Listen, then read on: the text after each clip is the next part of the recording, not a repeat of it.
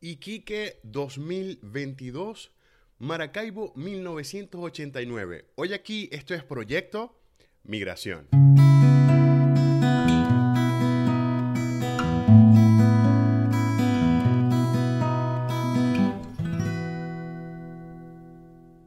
Esto es Proyecto Migración, mi nombre es Gustavo Parra y en este episodio eh, es necesario para mí hacer como una especie, no de recuento, ¿no? sino de, análisis mm, eh, lo, más objetivo posible.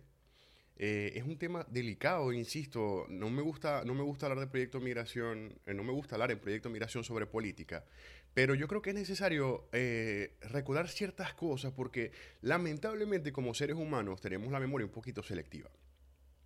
Actualmente estamos viendo una situación en el norte de Chile, en Iquique específicamente, donde la gente se está parando, hasta están haciendo protestas, están quemando cauchos, están eh, tomando eh, refugios de, migrantes venezolanos. Ahora la cosa no solamente es con los venezolanos, también es con los colombianos y con, la cantidad de migrantes que llega por el norte de Chile. La economía en el norte de Chile eh, se está viendo afectada, obviamente, por los paros y por todo lo que, em, lo que, lo que ha traído la migración irregular, e incluyendo delincuencia, incluyendo una, cosa, una serie de cosas más em, que son, obviamente son negativas y obviamente están afectando a, la región norte del país.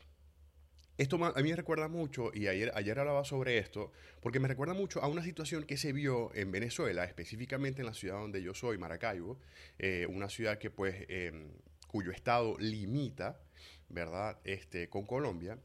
Y en, los, en la década de los 80, cuando estaba todo el problema eh, con los cárteles en Colombia y el terrorismo y todo lo demás, la gente iba mucho a, la ciudad donde yo era, Maracaibo.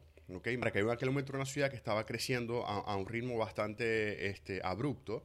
Sin embargo, habían zonas que estaban desocupadas yo nunca voy a olvidar, y cuando yo hablo sobre esto, cuando yo hablo sobre un tema, no es porque me lo inventé o me lo contaron, no.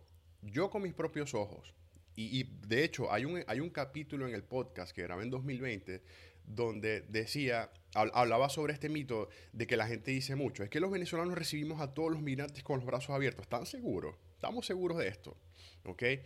Nunca se me va a olvidar, porque lo vi de nuevo con mis propios ojos. Nosotros vivíamos en un edificio, en el piso 6, y el, el ventanal del, apartamento daba hacia el norte, ¿ok? Había un terreno grandísimo que estaba vacío, que yo crecí viendo vacío ese terreno. Veías después eh, la avenida Guajira, quienes son de Maracaibo, este, conocen más o menos a qué me refiero. Se veía Isla Dorada, un conjunto residencial al norte de la ciudad Incluso llegabas a ver el lago, ¿ok? Cuando estaba despejado se veía el lago, ¿ok? Desde mi apartamento yo tuve la oportunidad de crecer viendo Isla de Todas plenamente, ¿ok? Incluso en las noches se veían las luces de Isla de Todas. Y en 1989, ¿ok? Los colombianos empezaron a llegar a Maracaibo y empezaron, empezaron a invadir este terreno. Y todos los días, todos los días, porque no, no había un día que no sucedía, la policía llegaba y tumbaba toda esa cantidad de, casas y de ranchos, porque improvisados. En aquel momento, pues las carpas no eran muy famosas y las tumbaban. las personas se iban con familias, porque eran familias completas, habían ancianos, habían niños y la policía correteaba a todo el mundo. Y al otro día volvían y era lo mismo. ¿okay? Estas cosas se vieron en mi ciudad. ¿okay? Estas cosas se vieron en Venezuela. Y cuando digo esto, no digo, ay, qué bueno que nos esté pasando ahorita porque lo merecemos. No, no me refiero a eso. Yo no me refiero específicamente a que estoy de acuerdo con que esté pasando lo que está sucediendo en Iquique. No. Es simplemente una economía, ¿ok? Que viene en, de esta manera, recibe una cantidad de inmigrantes, ¿ok? Que lo hacen de manera regular y irregular, como sea. Obviamente esta línea se altera Ahorita lo que está sucediendo en el norte de Chile es que la economía, todo eh, o sea, desde, el punto de vista macro, económico y social, se está adaptando a todo lo que está sucediendo. Obviamente la gente está reaccionando porque la migración irregular, obviamente con la migración irregular viene delincuencia. Lo mismo nos pasaba en Venezuela. Señores, el 23 de enero en Caracas, nosotros lo que hicimos prácticamente en Caracas, prácticamente lo que la gente hizo con los colombianos que llegaron, los mandaron para los cerros. Entonces la gente tiene un concepto romántico de que en Venezuela nosotros recibíamos a los migrantes y nadie, al chino nadie le decía chino y al turco nadie le decía turco. Mentira. O sea, ¿Cómo se le dice en Venezuela a la persona que le gusta vender? Ahí viene a truquear. O sea, también habían estereotipos, pero por supuesto que habían estereotipos. De repente no habían los niveles de xenofobia que se ven ahorita, pues es probable, pero también tenemos que tomar en cuenta que en aquel momento no habían redes sociales. ¿Okay? Yo he hablado con colombianos en Proyecto Migración y nunca sintieron xenofobia en Venezuela, al contrario, se sintieron bien recibidos.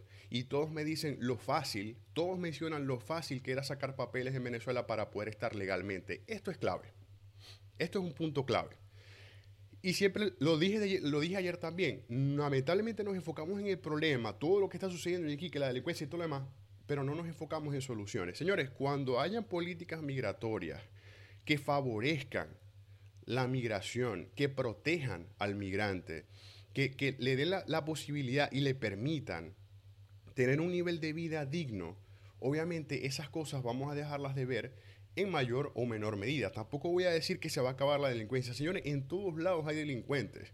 En Venezuela hay delincuentes, en, colombiano, en Colombia hay delincuentes, en México hay delincuentes, en todos lados hay delincuentes. Cuando eso se llega a exportar, obviamente se está viendo lo que se está viendo ahorita, pero si a eso le sumas el factor que no se le está dando al migrante una calidad de vida digna, porque cada día se le pone más difícil poder regularizarse, entonces obviamente la gente lo más fácil es ponerse a delinquir. Y ojo, no lo justifico por si acaso, no lo justifico.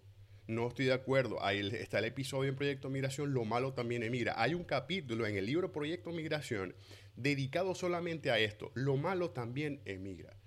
Y lamentablemente así sucede, no solamente con los venezolanos, con todas las personas, con todas las personas que deciden mirar, siempre se, cuela un, grupo, ¿verdad? Que lamentablemente sale a hacer daño. Y de nuevo, esto no lo justifico, pero si le sumamos el hecho de que cada día es más difícil para cualquier migrante migrar de manera regular o poder regularizarse una vez haya migrado, obviamente la, dificultad sube y por ende el nivel de, criminalidad también.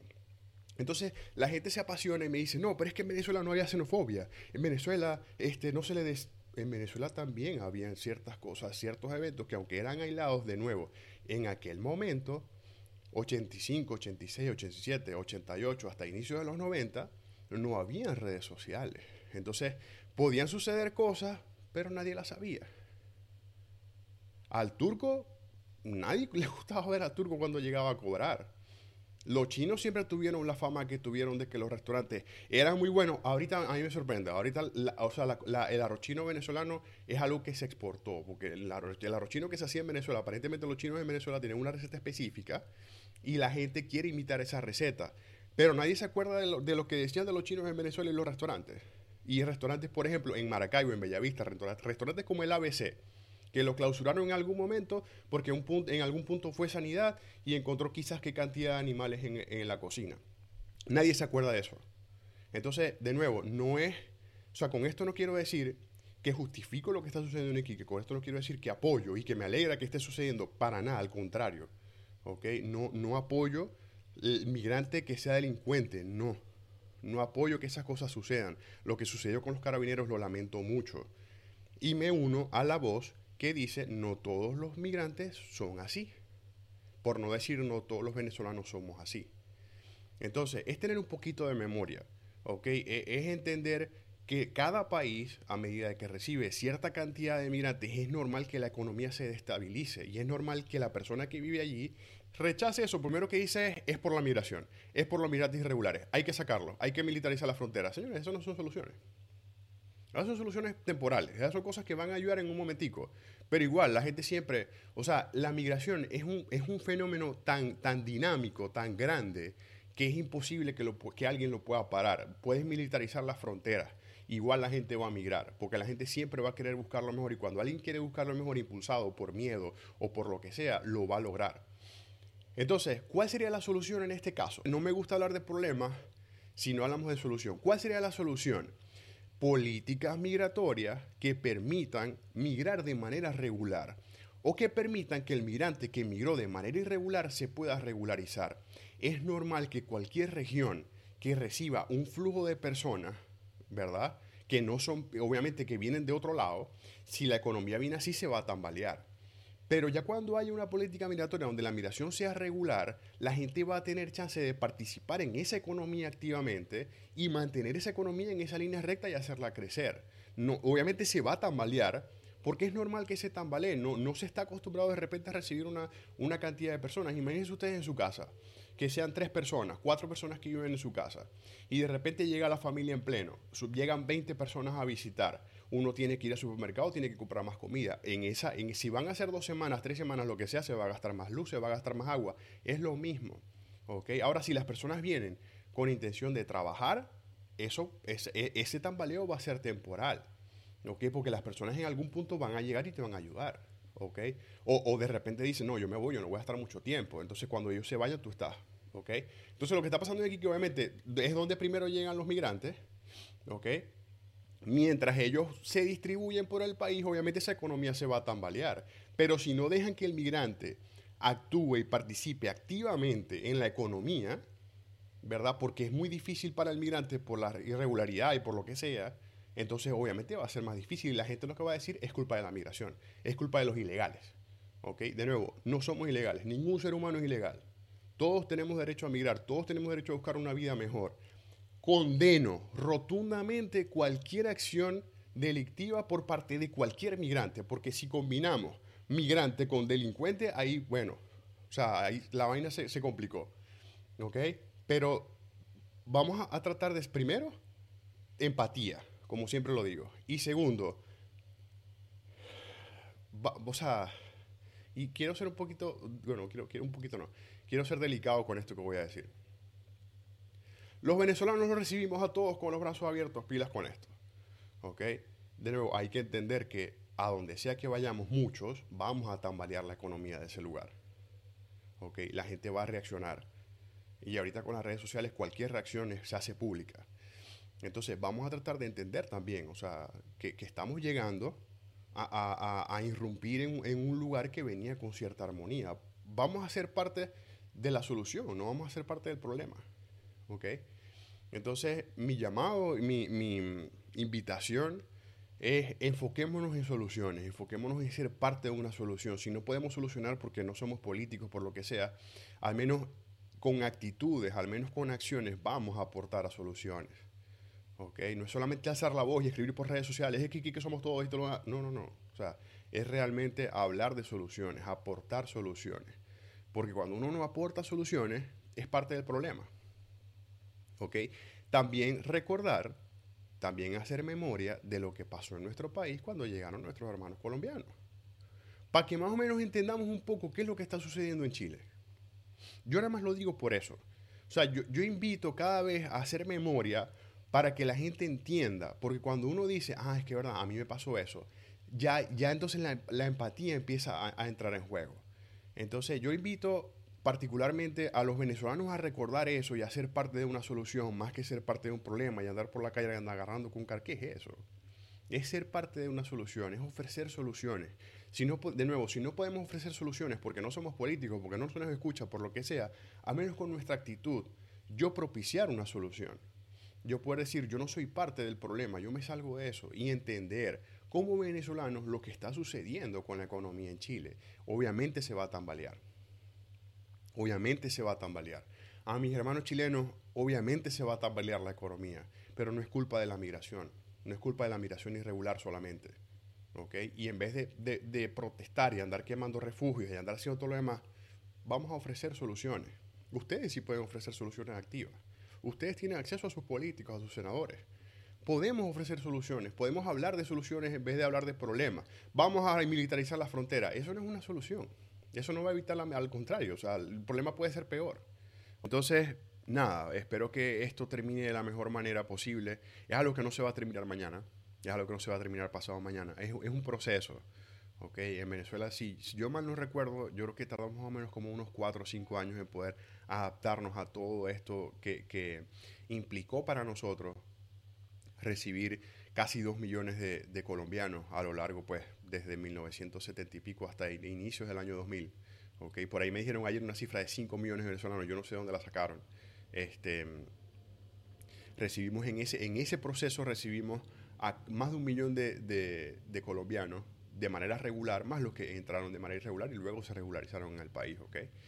Entonces, de nuevo, es un proceso que cuesta. En aquel momento la economía en Venezuela tampoco era la mejor, sin embargo, este, no era la peor, obviamente, este, pero costó, costó y, fue un proceso no solamente eh, eh, lo que cuesta o el choque económico, sino también el choque cultural, el choque eh, social.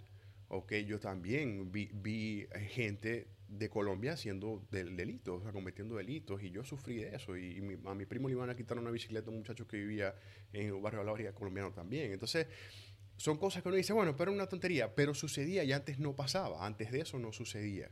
¿ok? En aquel momento, lo, lo, lo, que, lo que comento de lo que vi en la ventana, de, lo, de las invasiones que la gente llegaban, los policías y las tumbaban, era el génesis de los que hoy son los barrios Mirta Fonseca, Rafito Villalobos, el barrio Motocross, ¿ok?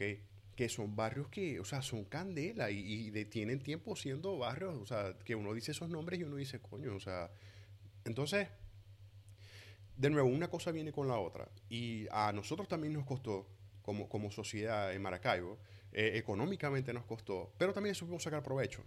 ¿okay? Ahora teníamos eh, o sea, líneas de autobuses, rutas de autobuses que iban a aquellos lados y a mí particularmente me beneficiaba porque yo vivía al lado.